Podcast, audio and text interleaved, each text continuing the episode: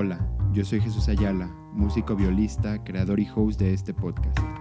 En Gran Pausa buscamos platicar con músicos de diversos temas para poder entender, conectar y valorar más su trabajo. Gran Pausa significa en la música un tiempo marcado e indefinido para canalizar emociones dentro de una obra. Comenzamos. Bienvenidos, bienvenidos a un nuevo episodio de su podcast Gran Pausa. ¿Cómo están esta semana? Estoy con Ismael Campos. ¿Cómo estás? Bien, ¿y tú? Bien. Bien, bien, gracias. Oye, pues, eh, quien no lo conozca, Ismael es principal de violas de la Filarmónica de aquí de Jalisco. Ya hemos entrevistado a varios filarmónicos.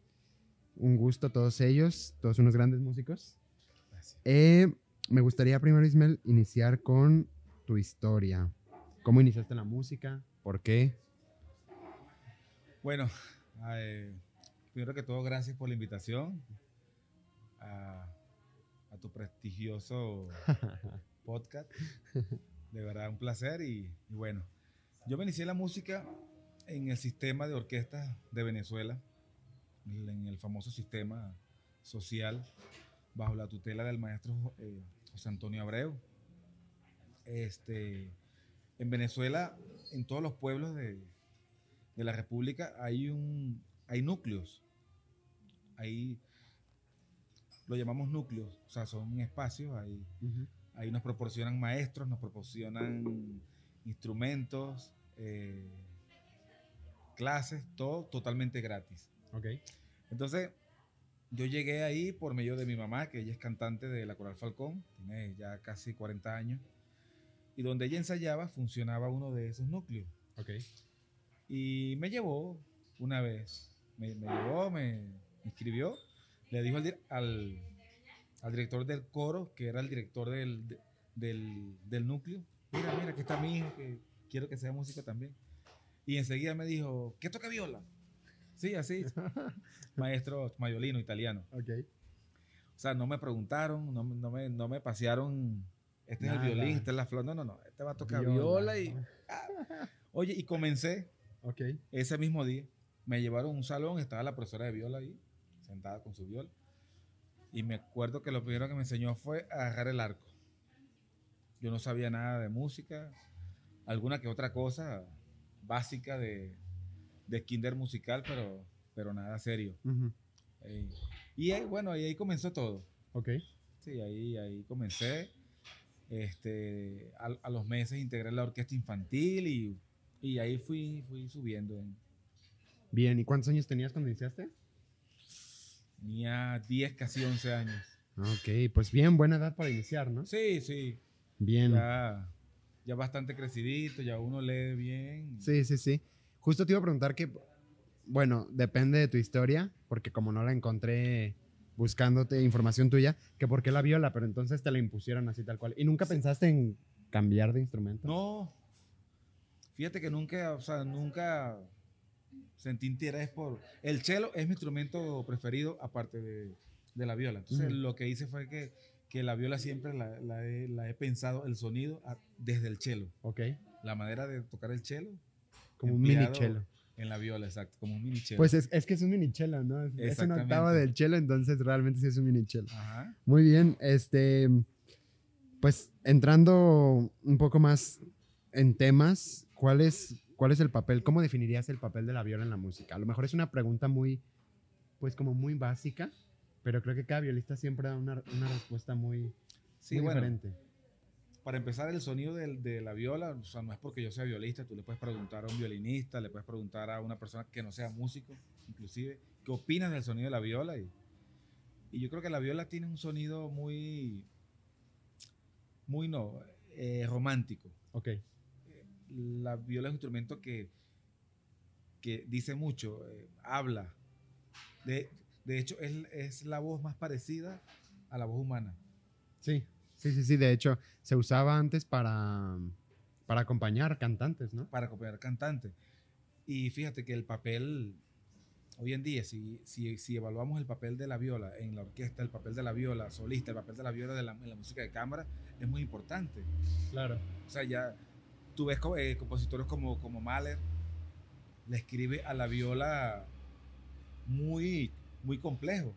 Inclusive más complejo que, que un primer violín, ejemplo. porque de repente tú tocas una línea en, en, en Mahler, de ejemplo, la séptima de Mahler. Vienes aquí tocando una línea en, en un registro medio y de repente te mezclas con los pies violines y tienes que subir eh, agudo alto, y baja otra vez. Y eso no es, no es, no es normal en otros instrumentos. Claro. Tú tienes que tener, o sea, que ser versátil y, y- y estar en la capacidad de mezclar Ok. y saber que, el- que, la, que la viola es protagonista, o sea, que no es, no es solamente acompañamiento, que de Claro. hecho acompañar es más difícil que llevar la, la Sí, melodía. totalmente, porque Entonces, pues no nos toca fácil. ajá.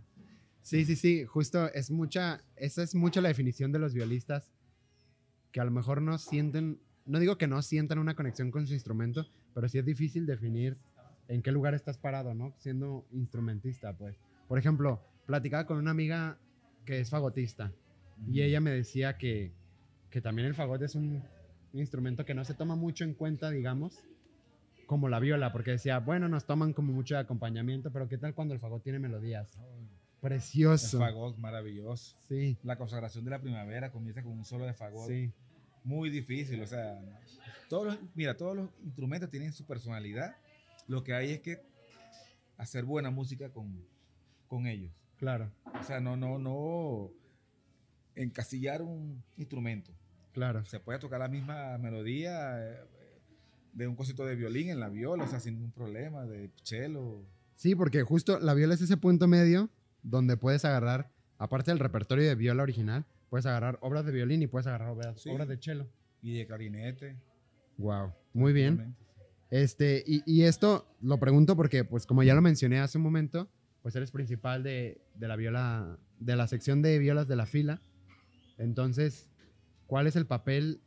Si ya, ya definimos el papel de la viola en la música, que bueno, nos podemos ir rama por rama, pero en general, en, con aspectos generales, en la orquesta, ¿cómo es ser principal? O sea, ¿cuál es la diferencia para la gente que no lo sabe? El, el papel, bueno, para empezar hay que, hay que ser un, un- un instrumentista de alto nivel y de alto perfil, Ok, o sea, de alto perfil solístico. ok, O sea, para empezar, debes dominar el, el instrumento este, a un alto nivel. Luego le agregamos eh, el liderazgo que tú debes tener para justamente guiar y también que te guíen. O sea, porque no es... A veces hay eh, principales, ejemplo, en, en todos los, los instrumentos, que es que yo soy el principal y yo soy la autoridad y, y si está mal, está bien. O sea, si toco mal, está bien. No, no, no. Creo que, que, que hay que estar abierto, ¿sabes? Hay que escuchar. Hay que escuchar y, y- y que los integrantes de la fila que tú diriges se sientan cómodos con, contigo. con el trabajo que haces. No complacerlo, Claro. ni ellos a- al principal ni al principal al- a los tutti. Debe haber, o sea, un trabajo en equipo. Pero al final termina siendo un jefe para ellos. Sí, claro, no, evidentemente, un, un- un jefe y, y- y hay que hacerlo bien, hay, hay que... No es fácil, fíjate, no es fácil. Les hacen audiciones diferentes, ¿no? ¿Tengo entendido? Claro, A los sí, principales. Y que, por ejemplo, a ti, cuando, ¿hace cuánto entraste a la Filarmónica? Hace tres años. Hace tres años. ¿Y qué audición te hicieron para...? O sea, ¿iniciaste para principal? O sea, Sí. fuiste directo a la audición de principal. Directo a la audición principal. ¿Y cuál fue la audición que te hicieron? Mira, eh, eh, generalmente te piden conciertos eh, clásicos Ok. en una primera ronda, ujú, como, a- como, como, como a todos. Te piden un concierto eh, romántico, contemporáneo, bien sea Bartok, Ok. Hindemith, eh, Walton, Snicket, Ok. y solos de orquesta. Pasajes. Pasajes de orquesta como Don Quijote, este, Ravel. Shostakovich. este, bueno, pero ese ya tutti, pero de, de solo como tal. Ah, solos... Ah, ok. Solos que hace un principal. solos de principal. de Ah, viola, ok, ok, ok, ok, ok. Que generalmente, bueno, en los ballets, Giselle, Copelia, eh, óperas como Arabella de Strauss. Hay muchos solos de viola complejos que uno se los encuentra más que todo en óperas y en ballet. Ok. Y en las sinfonías de Mahler. En las 10 sinfonías de Mahler, la viola juega un papel fundamental. Fundamental. Wow. Por ejemplo, los solos de viola de la séptima son increíbles, increíbles. Y ahí la viola O sea, el que no aprovecha eso, no tiene otra oportunidad como violista de, de tú mostrar Tu la poder. viola, sí, sí, Ok. con la séptima de Mahler, Don Quijote. Y hay muchos. Hay orquestas que piden también como última ronda la música de cámara. Tríos. Me ha tocado. Y lo haces con integrantes de la orquesta que tú estás aspirando a entrar. Después que tocas todo ese poco de notas, conciertos, última ronda, música de cámara. Y eso es lo más importante. Un principal no, no es buen principal si no domina la, la música de cámara. ok. Es un antes y un después. Si, si tú no haces música de cámara, yo recomiendo a todos los estudiantes, pues, ma- maestros, colegas, que, que le presten mucha atención a la música de cámara. Lo Ok. digo por, por experiencia. O sea, ¿tú crees que la música de cámara es base para hacer cualquier música, Para, digamos? para ser flexi- eh, flexible, para, para ser mejor músico, Ok. versatilidad. Mira, yo, yo te cuento algo. Va.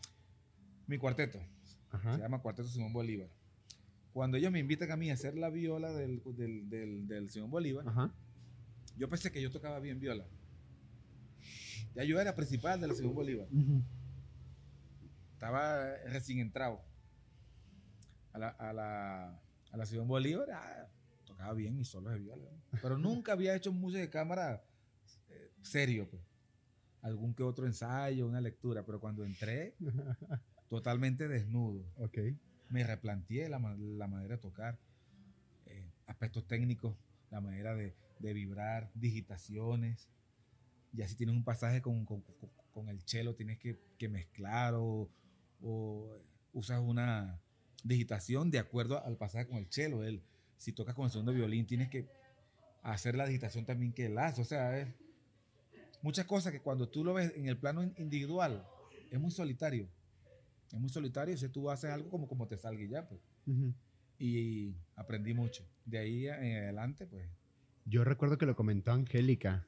Dijo que la música de cámara le ha abierto así como, pues también los ojos claro. y los oídos de una forma impresionante porque hay que estar al pendiente de todo. Y me contó, por ejemplo, de las grabaciones que ha tenido en estudio para grabar un disco o lo que sea. Y dice, ahí me doy cuenta de, de cada detalle. Sí, así es. Como, como el simple hecho de, por ejemplo, Pablo, Pablo Fernández, el chelista, de cómo digita en el chelo y cómo se escucha pa, pa, cada vez que digita alguna nota con los dedos. Dice, hacer eso en un estudio era como darle una bomba al, al disco, porque se escuchaba cada que le hacías un golpecito así, es como si le diera un golpecito a la mesa. Y yo, wow, y dice, tienes que cambiar ese tipo de cosas, pero es- estás haciendo música de cámara, no es como Claro. grabar una orquesta en un teatro, que sigue siendo pues una especie de concierto, digamos, ¿no? Pero... Claro. Ok, entonces, em, para llegar a todo esto, fuiste antes, me voy a ir retrocediendo un poquito con lo que leí, fuiste principal de la Simón Bolívar, ¿no? Ajá, ¿Cierto también? Sí. Ok, y te hicieron una audición similar, Esa igual. audición yo entré primero de Tutti Ok, y duré tres meses. O sea, no, siendo... no había principal como tal, sino encargado. Luego hacen una audición eh, para el puesto y, Ajá, y la gané, pues. ok. Y te- entonces, cuando ascendiste, digamos, te hicieron una audición más pequeña. Mira, realmente la audición más difícil era, Era entrar el tu- en- dentro del... no, era los, los ensayos. Ah, ok. Fíjate que en, eh, con el maestro Dudamel en el podio y el maestro Abreu al lado, y hacíamos la sinfonía 5 de, de Mahler. Y en los solos de viola, el maestro Dudamel nos probaba Ok, a los posibles Ah. candidatos. ok. Los ponía a tocar. De repente yo estaba en la primera parte del ensayo, en el último atril, y en la segunda parte, tú siéntate ahora aquí, este, toca los solos delante de toda la orquesta. Entonces, es como más difícil y más bonito. Es como, como un bateador de béisbol. O sea, Ok. te probaban bateando pues, Sí, en sí. el partido con el público y eso es, es muy distinto a hacer una audición. Bueno, pues, Que sabes, que te mentalizas, que sí, tienes que. pero ya ir a estar hacer sentado en el terreno de, de- difícil. y más Sí. o menos así fue que... Algunos maestros nos, nos contaban eso cuando nosotros estábamos más chicos. Mis compañeros y amigos, no me dejarás mentir, que nos decían: si no son principales de la orquesta, siempre deben de estudiar el solo, porque va a llegar el momento, Claro, sí, sí, claro. va a llegar el momento en el que, ¿qué tal si yo decido poner a alguien más tocar el solo? Sí, sí. O simple hecho de que se enferme o que no venga por alguna razón el principal. Exactamente. Alguien lo tiene que tocar. Apoyo eso totalmente porque yo me formé así. Ok. Yo me formé así. En- entonces te formaste también dentro de la orquesta de, de Dudamel, Sí, claro. cuando él estaba dirigiendo la Simón Bolívar. Tocamos juntos. O sea, la Simón Bolívar era anteriormente la Orquesta Infantil de Venezuela. Sí, era, era parte de los núcleos, ¿no? Que me comentas. Sí, eh, es una orquesta formada de todo el país. Ok. Y Gustavo era mi, mi, mi, mi, compañero, pues él tocaba dentro de la orquesta. Ujú. Y después fue que él, bueno, fue creciendo, se hizo director. Y, y, eh, y esa misma selección se concentró en Caracas. Y se Ok. hizo la Simón Bolívar B. Ve. La, la de los jóvenes que entraban a la Bolívar da- A de Ajá. nuestros maestros. Y, de- y de ahí se formó. Y, Ok. Bien, y antes de esto, bueno, supongo que fue antes, sobre lo que estábamos platicando ahorita antes de empezar a grabar, de las clases de que tuviste con Kim Cascasha. Me quedé Vi- con ganas ahorita que me dijiste. clases con ella en, en el Conservatorio New England en, en Boston. Ok, ¿estudiaste fuera? No, yo iba ¿Fuiste a- mucho. Ok, Yo salía y estaba 15 días en un lugar, en un país, y ahí, ahí veía clases. Pero yo me formé en el sistema en Venezuela. ok, totalmente. Salía, salía y, y, el- y también iban muchos maestros allá a Caracas. Muchos, muchos. De la Filarmónica de Berlín. Los maestros más importantes del, del mundo. O sea, uno tuvo la suerte, pues, de, de aprender ahí. Entonces, cuando, cuando yo conocí a Kim Cascasian, estaba con mi cuarteto Ajá. en Boston este, para un concierto que casualidad ella también tocaba en ese concierto, un concierto en homenaje a, a Marilu Churchill, que fue la principal de los segundos de la Sinfónica de Boston. Ok. Su esposo, un buen amigo del sistema y, y de mi cuarteto y de nosotros, Mark Churchill, nos pidió pues, tocar en el homenaje a, a su esposa Ujú. en Boston. Y ahí tocó, por ejemplo, el, el concierto lo abrió Yoyoma. Después tocó Wow. eh, tocaron maestros de, del, del New England, eh, compañeros de, de- de ella. Ajá. Tocó King Cascasian al final, una obra que, que la hicimos aquí hace poco, de, de Ravel, que es con arpa, cuarteto de, de cuerda, cl- clarinete y flauta, una belleza. Entonces, veíamos clases de, de- de cuarteto con Donna Wallenstein, que es uno de los maestros importantes de violín para mí en el mundo y en los Estados Unidos. Él es el papá de la chelista Alisa Wallenstein Ok. su papá. Ujú. Él fue el primer violín del cuarteto Cleveland por muchos años y tiene una vasta experiencia en música de cámara increíble. De hecho, ella es, es así fabulosa. Gracias, Gracias a él. Ok. Ella toca el cello, no lo toca, o sea, usa posiciones que, que no son típicas de un chelista. Ujú. Usa digitaciones de, de violín. Ok. Entonces, eso le da Sí, un plus. un plus. Entonces, el maestro Donald Wallenstein me lleva y me presenta a King Cascasia. Me dice, vente para que conozcas a King Cascasia. Ah, per- perfecto. Y me, mira, mira, él es Ismael del Corazón Bolívar. Ah, qué bien. Mucho gusto. ¿Quieres una clase? Así. Guau. Y yo, sí, sí, claro. Y entré a su, a su salón y Ajá. estaba ella dando clases a, los, a sus alumnos. Ajá. Me recuerdo que le, que le tocaban la patética de, de Tchaikovsky. Ok. Pam, pam, pam. Y estuve ahí y al final le toqué el primer movimiento del Bartok y le toqué el quinteto de Borgia con piano que, que íbamos a, a tocar en el, en el concierto Ujú. en homenaje a, a la maestra Marilu Churchill. ¿Y esto fue durante tu formación o fue ya como... Mira, yo me sigo formando. Pero tu formación de joven, digamos, de... Cuando iniciaste en aquellos... No, ¿Cuántos años no, tenías no, cuando la eso conociste? fue, ¿A- eh, ¿Hace poco? No, no creo que haya sido hace poco. eso fue en el 2000, 2009, 2000. Bueno, tanto no tiene. No, no, no, no. Ok. Sí. Wow. Conocer a una... Es que esa mujer es increíble. Yo he visto los performances que hace.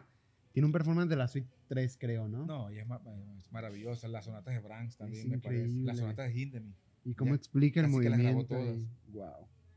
Cosito de Penderecki también. Una...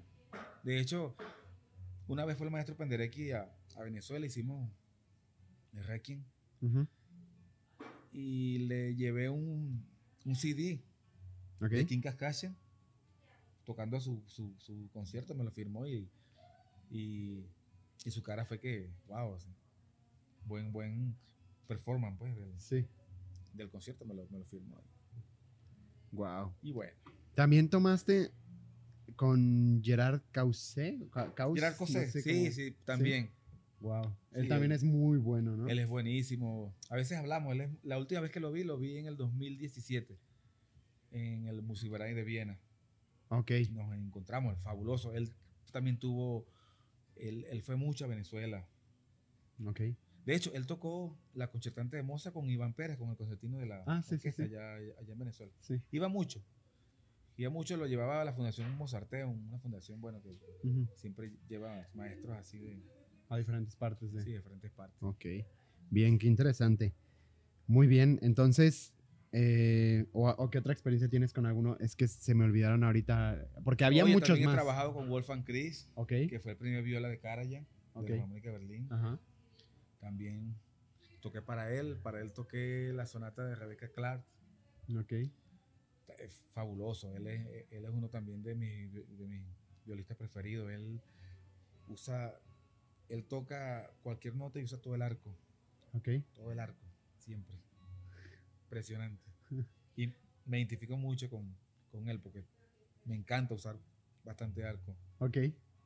Una de las características que normalmente cuando platico con todos los músicos que te conocen es que dicen que eres muy musical. O sea, yo platiqué con Ángel terminando el podcast y con Angélica y me dicen es que Ismael es muy musical. Y Ángel me dice, yo cada vez que, que quiero hacer algo con una expresividad, yo le hablo a Ismael. Sí, dice. sí, sí. Entonces, ¿por qué? ¿De dónde agarraste este sentido musical que es difícil? Eso es lo que se necesita para hacer un verdadero performance. Sí, es que fíjate que yo estoy ahorita en una etapa de que las notas, sí son importantes las, las notas, pero las Claro. notas, si tú le inviertes horas de, de estudio con metrónomo, te salen. Pero si tú solamente te piensas en las notas, no, no- no estás haciendo nada, no estamos haciendo nada.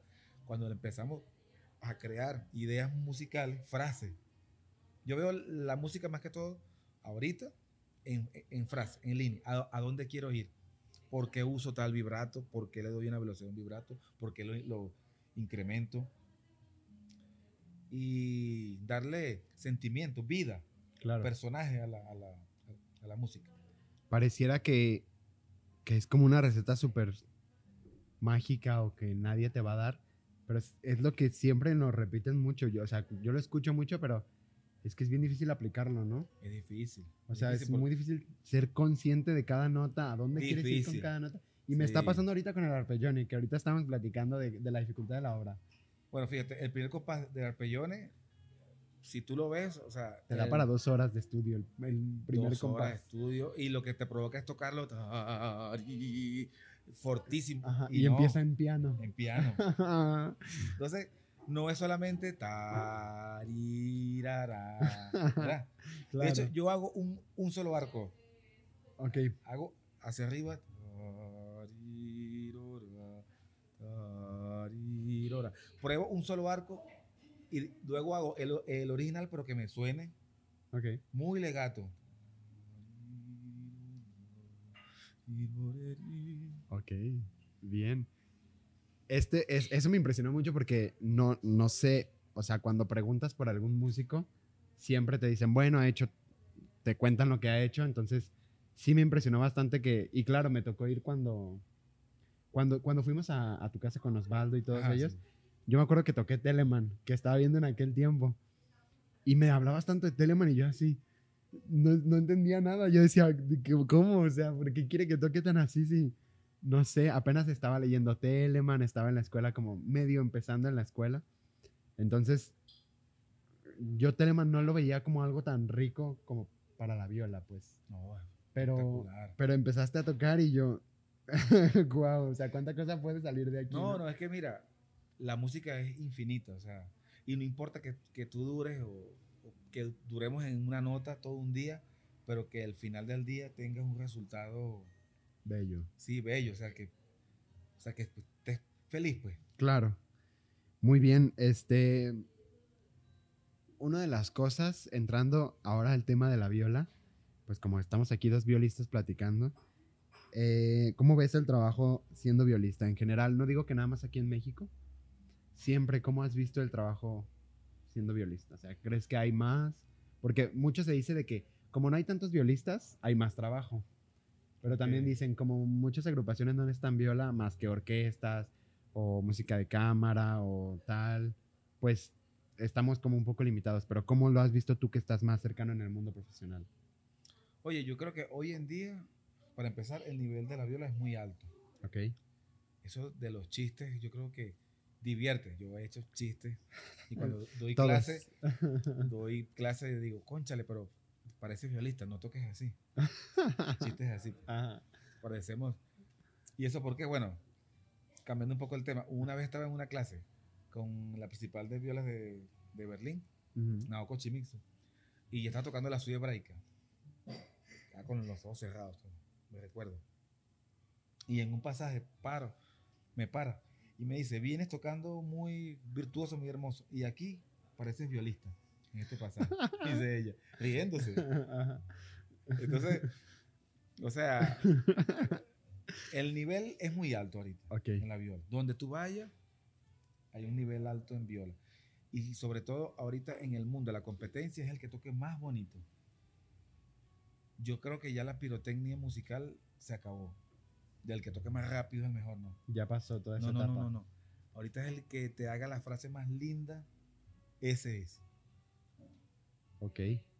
Fíjate, y, y hace poquito, ¿quién me lo dijo? Creo que me dijo Janine, una chica que vino, me dijo que, que normalmente el que era mejor, lo puso así como, no estamos hablando específicamente de eso, pero hizo como el comentario, ¿no? De que, ¿quién es el que toca mejor? Pues el que toca más rápido, el que toca más fuerte, el que toca...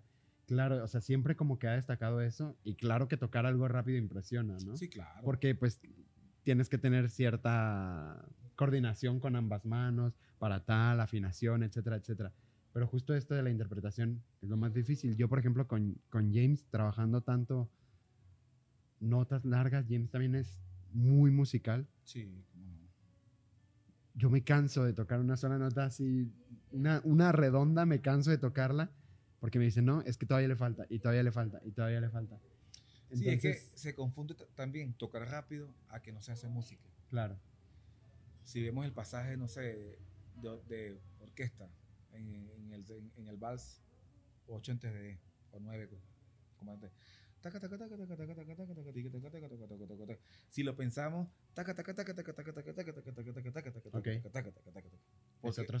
Tiene un acento y tal, no, no. Pero si lo pensamos en línea,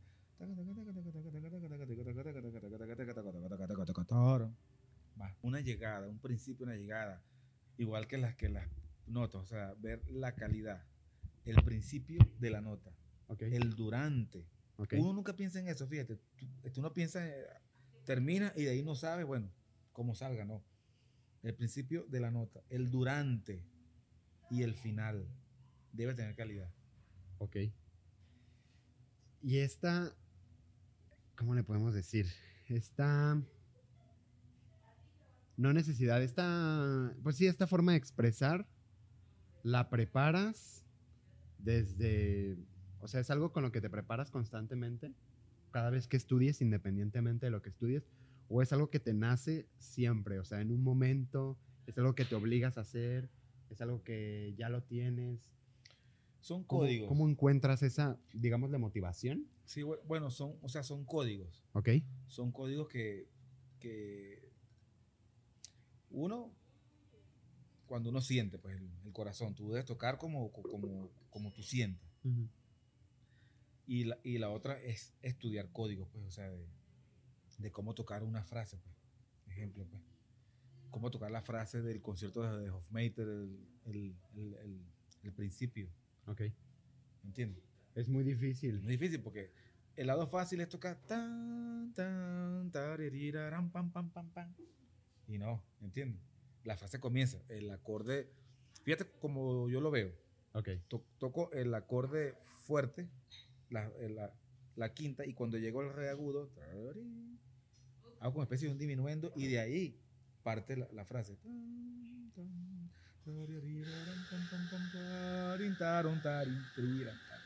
Y aquí un mesopiano y va subiendo, ¿entiendes? O sea, son, son códigos. si tú no manejas esos códigos, o sea, no vale la pena eh, estudiar, o sea, tocar. Claro. Ok, entonces, porque por ejemplo, eh, estoy viendo, actualmente estoy viendo el, el Stamets. Y la introducción del Stamets es, es muy, del Stamets, perdón, es muy difícil. Los clásicos de... Sí, son- Sí, son muy complicadas. Y pues claramente antes del Stamets vi el Hofmeister. Entonces, ambos, cuando, cuando tocaba el Hofmeister, nunca quedó perfecto a la perfección. Pero para no estar en el mismo repertorio, pues hicimos cambio de repertorio, ¿no? Eh, pero sí me decía mucho mi maestro. Si vas a una edición y tocas la introducción del Hofmeister como la acabas de tocar, te van a decir adiós con el primer acorde. Por eso, o sea, son, yo, son códigos. sí, Entonces, si tú vas a hacer una audición en Europa, ejemplo, en Europa, y no manejas esos códigos, estás perdido. No. sí, no, no, no. ¿Y los encuentras como analizando músicos? ¿También puede ser? Oye, viendo clases con, con, con, con gente que ya maneja esos códigos, Ok, generalmente en, en- en Europa, en Alemania, ok. manejan ya un... Fíjate que en, en la Filarmónica de Berlín tienen una manera de tocar. Si tú quieres optar por entrar a la Filarmónica de Berlín, no se trata solamente que toques bien, ¿verdad? Sino que tienes que tocar como ellos tocan las frases. Ujú, Tú vas a tocar como tú tocas, Claro, pero el- eh, su, estilo es el de ellos. Si, si vas a audicionar a la, a la Filarmónica de Viena, es distinto claro. a, la, a, a- a Berlín. Tienes que estudiar cómo tocan los, los vieneses. Entonces, si, es, si ellos son, para mí, son la mejor orquesta del mundo y uno es músico de orquesta, pues tú tienes que ir a- a- hacia ese lado, pues. Claro. ¿Entiendes? O sea, no, no, no tienes que estar inventando, pues. No, no, no. Alguna vez en- escuché a un maestro que dijo que la, las, bueno, las, las grandes orquestas de Europa eh, no era el director quien llevaba a la orquesta, más bien era la orquesta la que llevaba al director. Claro. Decía, porque la orquesta, imagínense que esas 80 personas es un solo músico. Y Sí. justo lo que me estás diciendo, porque cada persona que llegaba a tocar con ellos tenía que adaptarse pues a la musicalidad que ellos ya tenían para tocar esas obras, ¿no? Sí, sí. Claro, ellos, ellos, cada uno aporta, eh, Su conocimiento. sí, y, y- y solismo, pues. Todos son solistas de un alto nivel, pues. Y generalmente esa orquesta, el que las dirige no, no, ni les marca. Solo está como nomás por requisito, casi, casi. Sí, no, no. todo subdividido. Ok. Bueno, yo te cuento con experiencia con el maestro Abado. Cuando él llegó a Venezuela, la primera vez que nos dirigió, la obra no, no la tengo ahorita. Quinta de Mahler. Ok. Quinta de Mahler. Tú decías, wow, no le, no le entiendo. No le entiendo la mano. Ajá. Porque uno ya venía acostumbrado Claro. a que le marquen. Ta, ta, ta, tan. Ta, ta, ta, tan. No. Ta, ta, ta. Ta, ta, ta, ti. Casi, casi que nada, nada. o sea, solo mano izquierda. La mano izquierda de un director, de un gran director, te hace tocar bonito. La mano frase, izquierda. La mano izquierda. Ok. Esta no. O sea, tú no necesitas que nadie te esté marcando. O sea, Claro, tú- cuando ya tienes el pulso, no, no, ya tú necesitas no es necesario. no, escuchar, escuchar. Y él siempre decía esa palabra. Escuchar, escucha, escucha. Y hagan música de cámara. Vamos a hacer música de cámara. Y fue un antes y un después. Ok. Bien, pues bien, ese es el, el trabajo entonces de los violistas. Nos desviamos un poco del tema, pero no sí, pasa sí, nada. ya. Entonces, eh, ¿crees? Dijiste que hab- hay más competencia, hay mucho sí, más sí, nivel, hay mucho más más, sí. Que el impulso de la viola en comparación a aquí en Guadalajara, en comparación puede ser a Venezuela o a otros países, porque ya me has estado contando que, que viajas un montón. Entonces, ¿cómo ves ese impulso a la viola? Pues ya sea solista, como Claro. en general.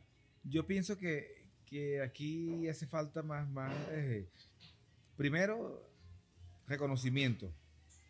Saber cuántos estamos aquí, quiénes estamos. Y hacer como un plan, un plan. A mí me encantaría hacer un censo violístico aquí en Guadalajara. Ok. Porque ya yo Guadalajara la... Y en cualquier parte, pero ya yo Guadalajara la siento mía, pues ya yo siento que, que soy de aquí, pues entiendes. Sí. Entonces, me importa, pues. Claro. Y y lo hago público. Me encantaría hacer un, un encuentro de todos los violistas de aquí, eh, Tapatíos y, y el estado de, de Jalisco. Sería el primer impulso para saber en qué estado estamos. Ok, O sea, como una consulta, como, ir- como ir al médico. claro. Sería el primer paso. Eh, Nunca es suficiente. Siempre se puede mejorar. Sé, este, sé que hay est- estudiantes excelentes y maestros eh, excelentes, pero, pero no he tenido tanto contacto, ¿sabes? O sea, no sé eh, realmente, pero lo hago público. Me encantaría, o sea, convoco a todos los violistas de. Jalisco que nos, que, nos, que nos veamos, que nos reunamos, Hay que hacerlo, nos hay que hacerlo. escuchemos, o sea, sí. Sí, sí, sí. a ver, a ver qué, qué pasa. Me gusta, me gusta esa idea de, Sí. de hacerlo. Hace mucha falta la viola aquí Yo en lo hacía en Guadalajara. Venezuela, ¿Ah, lo sí? hago. De hecho, tengo alumnos en Venezuela que, los, que, que me envían videos por Zoom. Y bueno, eh, seguimos trabajando y me encantaría hacer eso aquí también. Ok. Es una buena iniciativa para, para empezar a impulsar más la viola y crecer el nivel del, del violista sí. en general. Además que uno tiene que compartir. claro, porque si no, se va a acabar. Todo lo que uno ha aprendido tiene que, o sea, me enseñaron eso. El maestro Abreu, o sea, nos enseñó que, que si yo aprendo hoy dos notas, yo tengo que enseñarte las dos notas a ti también. O sea, no, no, no me puedo quedar con nada. Mira, y qué cosas lo decía exactamente igual Ángel y, y Angélica.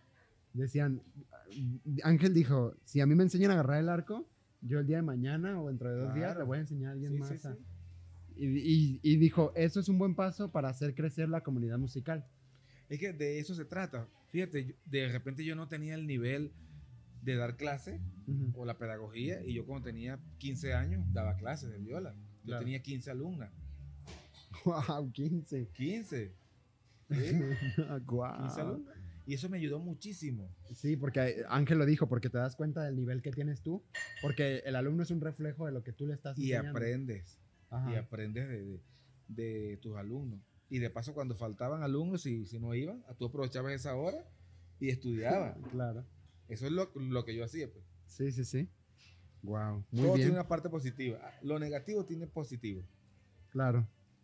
O- y, y justo, qué bueno que dijiste esa frase porque la escuché alguna vez que decían que para que para que te tomen en cuenta siendo una viola, tienes que tocar muy bien. O sea, si siendo violinista tocas bien, te la pasan. Eres como, ah, es buen violinista, Sí. toca bien. Pero si toca viola, tiene que tocar el triple de bien. Especial, sí, sí. Y ahí, y ahí está, sé dentro de por- lo malo de no sé tanta por qué, pero- exigencia. Pero, Pero sí, pasa, ¿verdad? Sí. Sí. Qué triste. Qué Esa es- triste. esa es una de las cosas que nos afectan un poco, ¿no? Pero bueno, no tan triste porque dices de lo negativo sale lo positivo. Sí, claro. Y te impulsas a. Te motivas a estudiar y a hacer tal y tal. y Mira, de las crisis surgen nuevas ideas y buenas ideas. Ok. Cuando uno sale mal en una clase o no te gusta cómo estás tocando, eso es bueno que pase. Eso es bueno, eso es bueno que pase. Uno, uno no puede. Como tú me decías ahorita, ¿no? Este, que. Algo así de, de cuando yo me estaba formando. ¿no? Y no, yo. Hoy en día yo me sigo formando. Claro, no, es- no O sea, se acaba. Somos deportistas de alto rendimiento. O sea, no paramos a- hasta el día que paramos. Claro. Y Ya, pues, o sea, hay que estudiar, cambiar.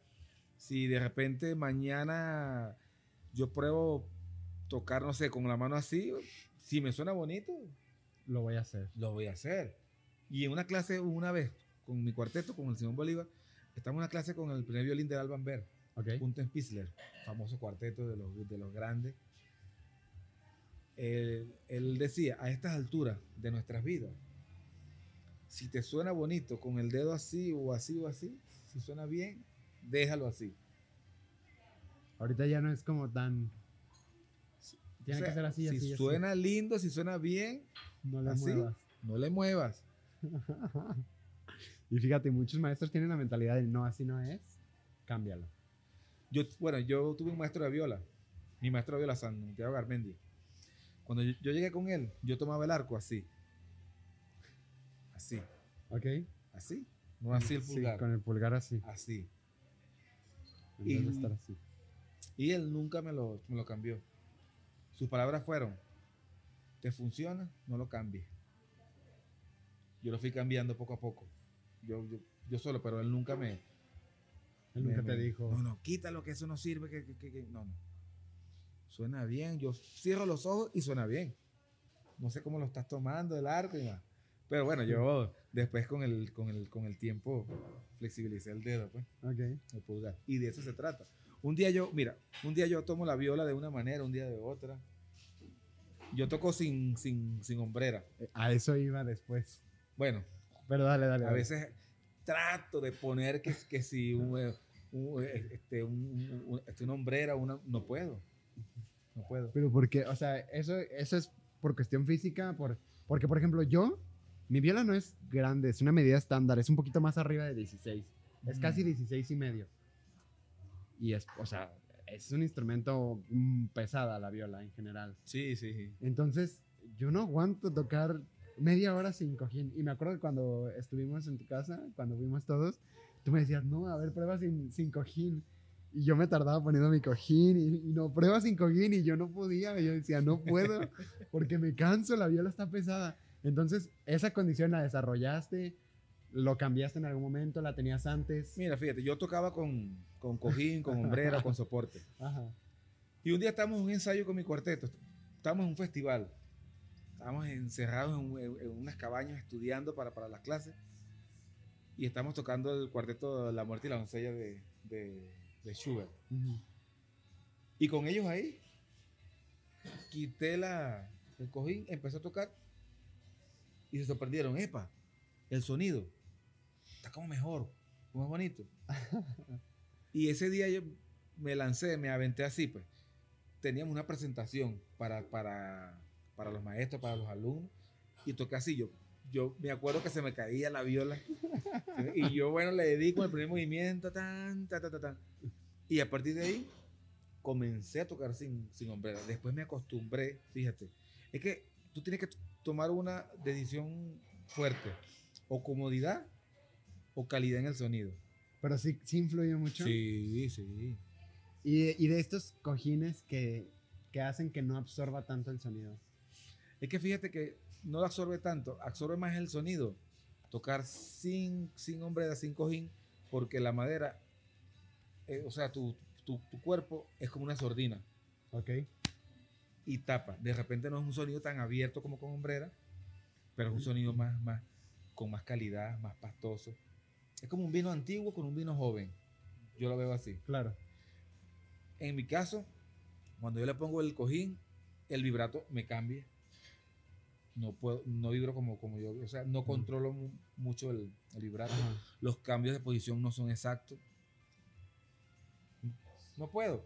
Cosa que le pasa a los que tocan con me pasa hombrera, al revés. no pueden tocar un, no pueden Sí. hacer un cambio. pues. Yo no, yo soy el contrario. Yo sí lo, he- lo he intentado y, y he estudiado, pues. Nunca he tocado un concierto y un ensayo sin cojín. Pero sí he estudiado en mi casa y es... Vibrar es- me es difícil. Imagínate un cambio de posición. Imagínate estar así, toco, toco, toco, toco, toco. No puedo, o sea, a mí se me cae el instrumento. A mí me encantaría, me encantaría tocar con, con cojín, con hombrera, pero no puedo. Pero sí viste el cambio entonces en sonoridad. Sí, el, el sonido. De hecho, si nos trasladamos a los grandes violinistas. Heifetz, eh, Kogan, todos ellos tocaban sin hombrera. Isaac Perman. Isaac Perlman, Zuckerman. Mira, Zuckerman. una vez estamos en una clase con Zuckerman, con, con mi cuarteto. Ok. Estábamos tocando Brand 2, el cuarteto. Y él pasa a tocar a este, al segundo violín, solo. Y él usaba un cojín, uno que es de- metal así, Ay, creo que sí sé cuál es. Está bien raro. o sea, eso- bien feo. Sí, A mí no me gusta. a mí tampoco. que me perdone Eduardo, mi hermano. Entonces, él, él le quita el cojín y le dice, esto no, no sirve para nada, no lo use. Esto le podría servir a Isaac Perlman para caminar. Le dice Zuckerman, claro, ellos, ellos son amigos. claro, son amigos de toda la vida. eh. Y, y dice, no, las hombreras son para niñas. digo, lo digo así. Ay, no, qué risa. No, Es- pero, eh, eh, o sea, eso depende de, de cada quien también. Claro, Uno sí. puede imponer físicas, a, ¿no? a un alumno, mira, toca así porque yo toco así. No, Claro. jamás, jamás. O sea, es algo que uno tiene que descubrir solo. Claro. Y ¿Cómo ya. te pasó a ti? Y Exactamente, nadie me dijo. De hecho, mi maestro de viola, su profesora, sí los ponía a tocar sin hombrera en Julia, mis pardí, y de paso los ponía a estudiar con el traje puesto. ¿Cómo Bueno, pues es que así tocas en un concierto. Así tocas un concierto. Te porque- estás preparando. Porque si tú tocas sin camisa, eso Ajá. pasa mucho, que en casa tocamos sin camisa Ajá. y la Sí, sin madera el- se pega. Sin queda el perfecta, cuello. Queda sí. perfecta. Pero cuando te pones el traje, Y luego con el saco se- así. se- sí, entonces no estamos haciendo nada. Y eso yo lo hice también. También lo empezaste a comencé a estudiar con el, con el frat, con el, con el traje negro. Y ya, sí. Está curioso, ¿no? Sí, sí. Guau. ¿Y esta, qué otras metodologías de estudio? Porque me acuerdo cuando fuimos a, a tu, cu- cuando fuimos a la clase, nos contabas, yo todos los días en la mañana me levanto y agarro la viola. Sí, todos los días. Pero en cuanto te levantas, En cuanto me levanto. no puedo, yo, Sí. por ejemplo, yo no puedo. No sé, mire, ya yo hice y, y con la cuarentena, Ajá, ahorita más. con el, lo, lo, ¿Perfeccionaste? sí, sí, lo, lo, lo profundicé. Ok. Gracias a Dios, o sea, me levanto de la cama, cepillo los dientes, me lavo las manos, ¿eh? toco la viola. De hecho, eso va de la mano a que la viola no la guardes. Déjala abierta. Ahí para cuando Déjala abierta, porque si la, si la si cierras, guardas, no la vas a abrir otra vez. no, de- de- déjala abierta, preparada ya. Muy bien. Esos son buenos consejos que parecieran como bien insignificantes, ¿no? Pero nos hace falta mucho de ese tipo Mira, de ¿tú hábitos. sabes qué pasaje toco yo en las mañanas, casi todos los días? ¿Cuál? Don Juan, el principio de Don Juan. Sí. Lleno Porque- de energía. Sí, porque es lo más parecido que tú te vas a enfrentar en una audición. Porque a Claro. todo lo, lo que le dicen en una audición, Don Juan, ya hay tensión. Porque es difícil, es complicado. Para todos, para el violín, para el cello y para la viola. Claro. Entonces, yo practico eso todos los días. Todos los días. ¿Por qué? Para hacer un- el, el músculo, Ok. las sensaciones. Entonces, bueno, sé que es algo loco, pero inténtenlo, Pero sin calentar. sin calentar, Un pasajito así. El que sea. el que sea, sin calentar. Ya luego sí, viene el calentamiento, cambio de posición, notas largas, Es para despertar nomás. para despertar, nada más. Ese es un buen consejo, un buen hábito que Y voy a intentarlo. Grabándose. Grabándose, sí. Es, es importante. Nadie más que uno Es va a saber sí, sí, sí, cómo, cómo, cómo está. Ok. Bien. Eh, ¿Qué consejo, ya para terminar, qué consejo les darías pues a los violistas que nos escuchan, ya sea de Guadalajara, de otros lados? Oye, lo, lo primero, dejemos el miedo. Dejemos el miedo, cero miedo. O sea, el miedo se traduce en debilidad. Ok. O sea, el miedo te da inseguridad, hace que no creas en ti, hace que todo lo que haces está mal. Entonces, yo creo que ese es lo, lo primero, Ok. Vencer el miedo. Una vez que vencemos el miedo, soñar. Soñar. Con hacer algo. Soñar en grande. Ok. hacer, eh, crear, eh, hacer un plan de trabajo. Bueno, en un mes yo quiero tocar el primer movimiento del Bartok. Ok. Ok, entonces yo me organizo para tocar en un mes el primer movimiento del Bartok. Que no es cosa sencilla. Que no es cosa sencilla, pero si tú te estructuras tu estudio, estudiar muy lento, con paciencia, no nos desanimemos, o sea, no desanimarse si el pasaje no sale a la primera, no, lento. Estudiar lento. Mira, lo que lento se aprende, lento se olvida. Muy lento. muy lento. Cambio de posición, practicar los cambios de, de posición, este, eh, pensar mucho en la mano derecha, ¿verdad? El legato es muy importante. Ok. El legato es lo que di- diferencia a los grandes de lo normal, de lo estándar. El legato. Ok. Cambios de cuerda, Conexiones entre notas. conexión entre notas, eso es, Fundamental. es un secreto bien guardado ahí de, de los, de los grandes solistas en todos los instrumentos. Y, y practicar mucho. Y sobre todo cuando estamos en formación básica, hay que estudiar mucho, mucho, mucho. Si tú le preguntas a mi esposa cuánto tiempo tengo yo la viola, bueno, ella hay momentos que me dice, ya, párale. mi hija, papá, ya, párale. ¿Ah? Pero ese es el camino. Ok. O sea, ese es el camino, no parar. Hay que estudiar ocho horas si es posible. Una jornada. Una jornada y, y en pausas. Estudiamos media hora, para. Descansas 10, 20 minutos, otra vez. Y otra cosa, hacer un estudio de la partitura. Anotar las frases que queremos hacer con, ejemplo, con reguladores. Poner matices. Ok. A veces uno toca un concierto y tú ni, ni siquiera sabes en qué matiz está comenzando. Si forte, Pasa mezzopiano, mucho. Pasa mucho, ¿verdad? Entonces tú anotas esas cosas.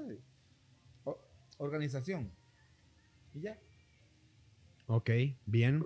Pues hay algo más que quieras agregar de tu cuarteto, algo más, no sé. Bueno, con mi cuarteto, como, como te decía, fue un antes y un después. Cuando yo, antes de entrar al cuarteto, yo pensé que tocaba bien, viola, y, no. Tenía muchas cosas que cambiar. Tengo muchas co- cosas que cambiar y mejorar.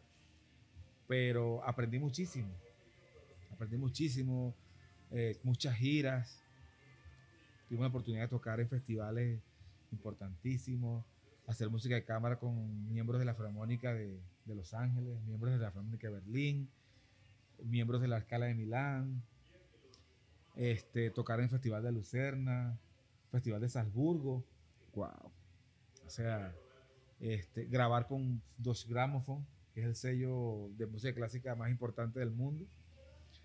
Y, y orgullo también que fuimos el, el- el primer cuarteto joven y latino en grabar con latinoamericano y americano, en grabar con, con Gramophone. Entonces, o sea, Latinoamérica es un, es, es un, es un- No tenemos piernas, pero sabemos caminar. Ok. ¿ok? Entonces, hay mucho aquí en, en- Tienes que buscarle. No dejemos de soñar. Ok. Si un cuarteto latino de allá, de en Venezuela, graba con gramophone, eso es un... Eso, eso es... Es eh, un paso ya. Eh, o sea, eso es Gigantón. cuidado porque ni siquiera cuartetos europeos ni, ni, ni de Norteamérica, de Estados Unidos, graba así. ¿me Claro. ¿Entiendes? Entonces, eso es un, un mensaje para, nos- para nuestros hermanos latinos, aquí en, en México, en Colombia, en Venezuela, de que no hay límites. Claro. No hay límites y hay, y hay que soñar. pues. Muy bien. Hey, ¿qué les estaba diciendo? Eh, que sí, aquí lo dejamos por hoy. Eh, no se olviden de seguirnos en todas nuestras redes sociales, de venir a robar café, que están ubicados en Colonias 460. Eh, ¿Qué más? ¿Qué más? Nada, tengo- ah, tenemos el concierto en abril, 23 de abril. Les voy a estar pasando después información por las páginas, por historias. Y ya, no hay nada más que agregar. Bueno, placer de, de estar aquí contigo, Jesús. Muchas La pasé gracias. de maravilla. Y bueno, eh, espero que les guste. Y bueno, este ha sido un trabajo extraordinario. Te felicito. Muchas De gracias. verdad por, por la iniciativa. Son cosas que de las crisis salen nuevas ideas. Y bueno, este es, este es un ejemplo. Muchas gracias. Y de Muchas te gracias. deseo todo el éxito del mundo. Gracias. Que tenga muchos invitados. Ojalá que sí. Y bueno, estoy a tu orden, cualquier cosa. Y, y saludos a todos. Abrazos. Muy bien. Entonces, nos vemos la siguiente semana. Bye bye.